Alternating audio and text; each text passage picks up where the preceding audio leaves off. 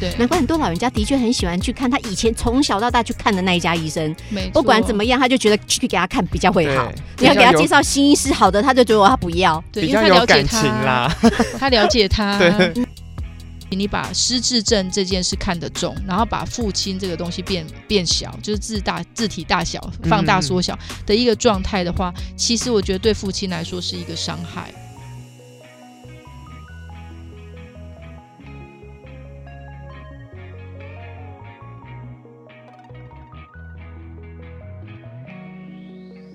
所以这个梳理的过程，其实他也需要一些专业的陪伴，不是每个家属都有这样的能力。对，跟知识，所以他可他们可以怎么求救呢？其实如果遇到这样子的状况，其实我觉得，如果是在各县市的话，其实可以先找失智共同照护中心，嗯，因为里面有专业的各管师，然后也有一些医师在背后默默的支援他们。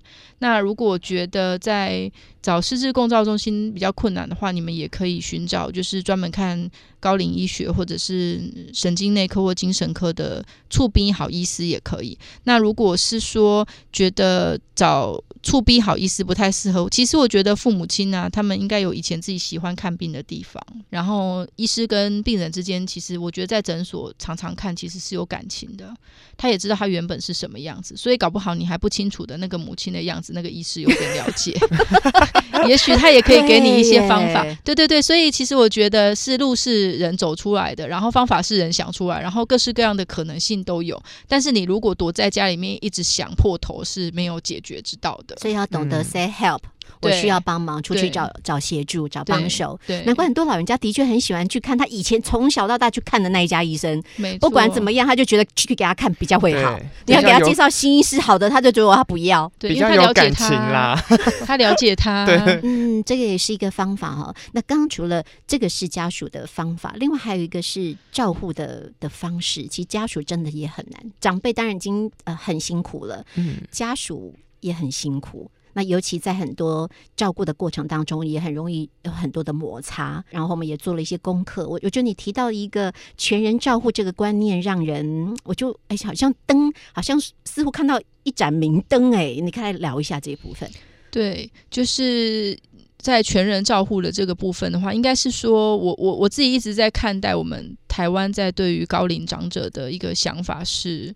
嗯，我们一旦生病之后，其实人不太会被信任。我觉得，我觉得什么病都没有失智症可怜，因为你一得了失智症之后，走出那个其实走进诊间前跟走出诊间后都是同一个你。可是家属看待你的眼神跟心里面发自内心的信任感就消失了。觉得你没有能力了。对，因为你得了被只被这里面的那一位医师判断为失智症。嗯，可是想想看哦，其实只有医生判断你他爸爸失智症诶。可是如果医生没有判断之前，在你心中的这个父亲，他的情感、他的想要、他的做每件事的时候，曾何曾被你怀疑过？没错，然后他得了失智症之后，他也不是一秒变傻瓜，嗯，他是缓慢的退化的过程，而他缓慢的退化的过程中，可能有百分之九十都没有退化，他也不过就是短期记忆力的健忘。嗯，所以我觉得在这样子的情况之下，我觉得家属如果你没有看见是原来的父亲，而用失智症的父亲，你把失智症这件事看得重，然后把父亲这个东西变变小，就是字大字体大小放大缩小的一个状态的话，其实我觉得对父亲来说是一个伤害。然后他也会接下来就会遇到，我也很常在诊间遇到的状况，就是他拒绝就医，然后他会说我没病，嗯然后你说的一切他都不会配合你，因为他就是觉得家人就是你就是要用这这一个来套住我，嗯你想要控制我，所以其实我觉得应该是说要让长辈在极早期得到这个疾病的时候，我觉得是一个建立关系一个很重要的时间，建立一种。我的儿子永远都会听我，都会听我的。诶，我们换个角度想，我们身为小孩，如果爸妈每次回去回去，你考一百分，他就说你作弊，然后你赚到钱就说你去偷钱，那感受怎么样？从此不不再告诉他了。，对，因为你的感受就是很不好，我不被信任。对对对，所以我颠倒过来想嘛，身为孩子对跟父母之间的关系是这样，所以长辈也是一样的。他需要的是被信任，他需要的是能被尊重、被被接受他的每一种想法。所以，其实长辈他在退化的一开始的过程中，如果他就是充分的感受到被支持、被爱、被信任的时候，我觉得在失智症的中后期的那种家庭冲突的关系，那种怀疑家人要害我的那种感受，还有觉得谁特别讨厌的这种感受是少的。所以我一样在看失智症末期，到病人看着我的脸，然后对我就说：“我有看过你吗？”哦，我就说有啊，看了十年啦。然后奶奶就说：“哦，没关系啊，反正这是我儿子，我就看听他的，他都是对的，他永远都会爱我，我只要认识他就好了。他会给我吃，给我穿，然后会陪着我，然后就说我很幸福，这就是一种好棒哦，全然的信任呢。对他就是因为他。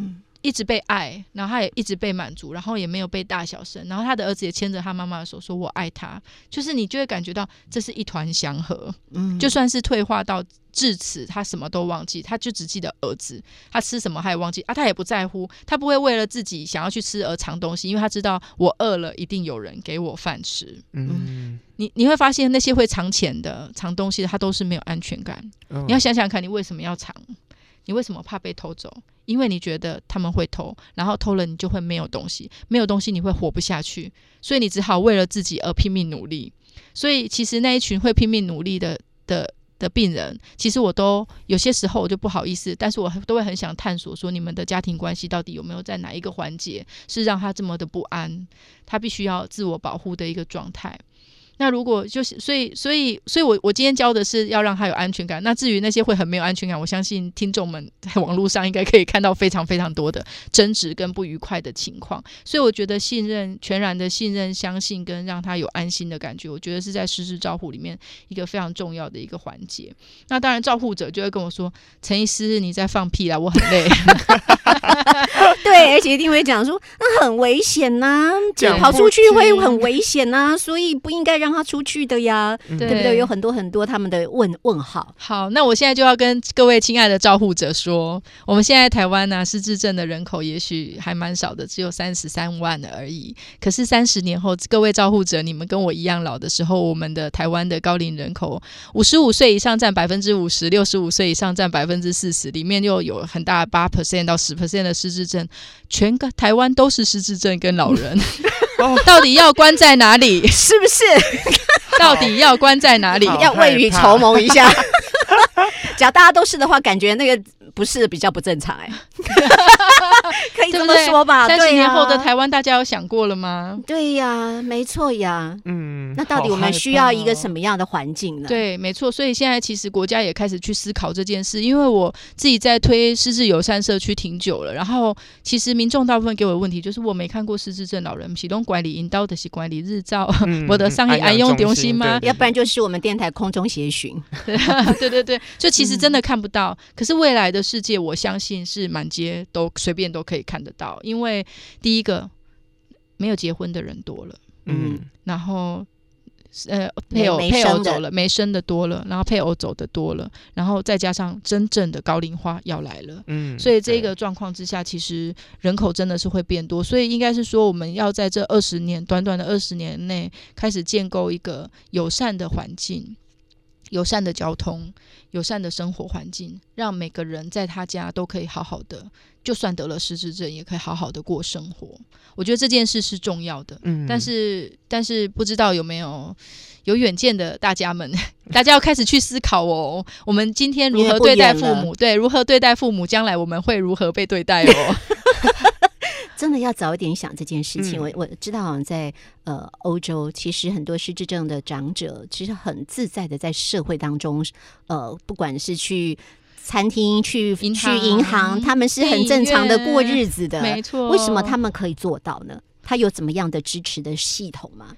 呃，其实他们的失智友善是这样子的，就是他们的每一个长辈，第一个部分是他们其实真的都不依赖家人，就是你可以看得到他们的的那个孩子长大之后，十八岁以后就是真的断了。嗯就是，所以每个人其实都不以有孩子抚养为一个最高的目的，所以每个人都是想着我孩子养大，我的人生就是我自己一个人。嗯所以第一个他也会很努力的维持住一个人的健康。那他们的断舍离也蛮蛮蛮清爽的，就是生活上面没有太大的负担。那他们的社会的支持很好，就是他们的社会福利有，因为他们的税缴的高，所以他们其实不担心当他生病的时候没有饭吃啊，没有人照顾。那他们的照护模式，目前我听到最好的叫做博主博博主客的博主客邻里式的照护。你就问我说什么叫博主客式的邻里照护？我们现在的长照二点零啊，就是居服员会从千里迢迢的大寮骑着摩托车跑到大寮。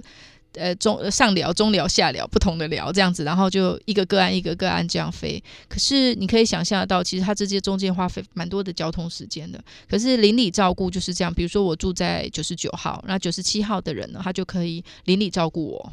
嗯，然后他也可以拿到政府的一些补助，然后他就可以提供我吃饭，然后进来我家里面帮我看看啊，帮我扫扫地、整理这些，就是造福员在做的事情。可是他就是简单的邻里，他可以领到可能相对比较低的钱。可是问题是，他也他也替我服务，他也不是说叫做无酬的、无无条件帮助的。所以邻里之间，如果你要想一件事，如果邻里之间因为有这么一点点的收入，然后他也愿意照顾的时候，其实他的照顾品质是好的。对呀，啊，因为他觉得这是他的责任，所以当他跑出去的时候，他们左邻右舍可能每个人有自己分配的工作时间的时候，他们就会把他当一回事。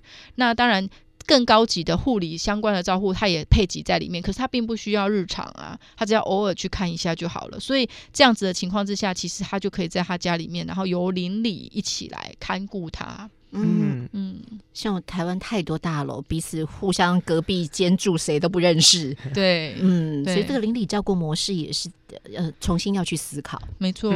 那我们台湾有什么比较适合可能未来的这个失智症照护的环境吗？就是可以打造什么样的环境？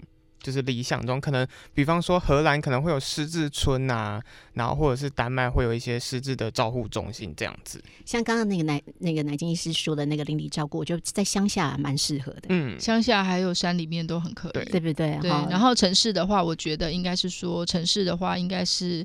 呃呃，那个管理室可以把，就是大楼可以把那些无聊的欧巴桑啊、欧基桑都调出来，然后列成名单训练，然后煮饭的煮饭，陪运动的陪运动，也是很好的邻里照顾啊。开什么玩笑？是不是？对呀，不然闲在家里还真没事点做呢。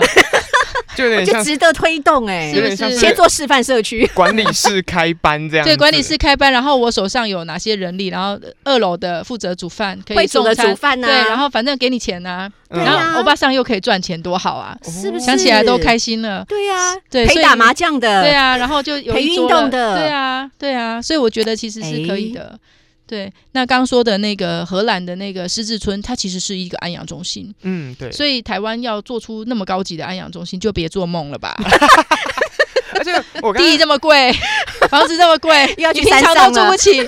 而且我前几天看的时候，我发现那个一个一个月的照护费要二十四万台币。我想说，哦，算了算了，真的都算了。那是又是有钱人的权利了。不是的，我觉得荷兰他们的那个他们的收入是高的，然后对他们的收入啊，他们提供的照护品质也是高的。我们我们没有办法用我们的收入去跟他们比，因为我们台湾的平均收入是三万，美国是十几万，然后荷兰也许更多。然后所以他们有他们的的一个。配额的配配额的方式，所以他们的二十四万，你不能用台湾的二十四万赚的二十四万去想荷兰的二十四万，就像你不能赚台湾的钱去养美国人，也这样穷死，一个月就穷死了。对对对对对对，所以台湾的确得要找出适合自己的模式。嗯嗯，所以我知道，呃，奶金医师也做了很多的努力，你也就是从大医院跳出来自己成立的一个诊所，对，然后。